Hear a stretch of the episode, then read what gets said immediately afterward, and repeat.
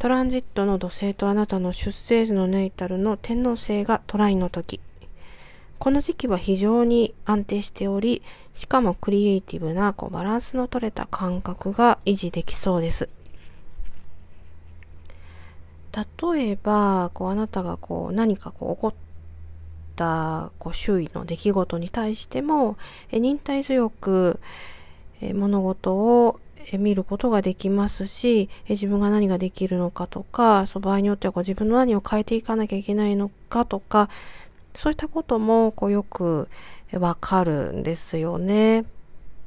えこう自分がこう別に普通に生活していてもこう何かしら人生っていうのはね、え毎日起こるもんですからね。まあ、このトランジットの時期経験されている方は非常に心強いんじゃないかなと思います。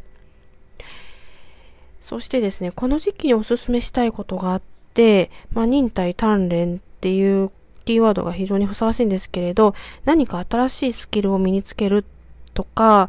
あるいはなんか、こう、新しいこう知識を仕入れるとか、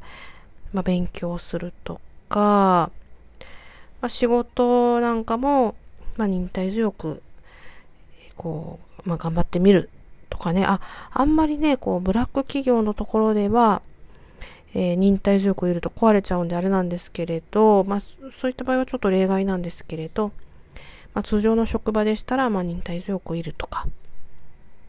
まあそういったことがいいんじゃないかなと思います。特に何かこう新しいスキルを身につけるために活動してみるっていうのはいいと思います。今コロナなのでなかなかこう人と対面でってのは難しいんですけれど、なんかオンライン講座に出てみるとかね、そういったことでもいいので何かしらこうやってみるときっといい結果が出るんじゃないかなというふうに思います。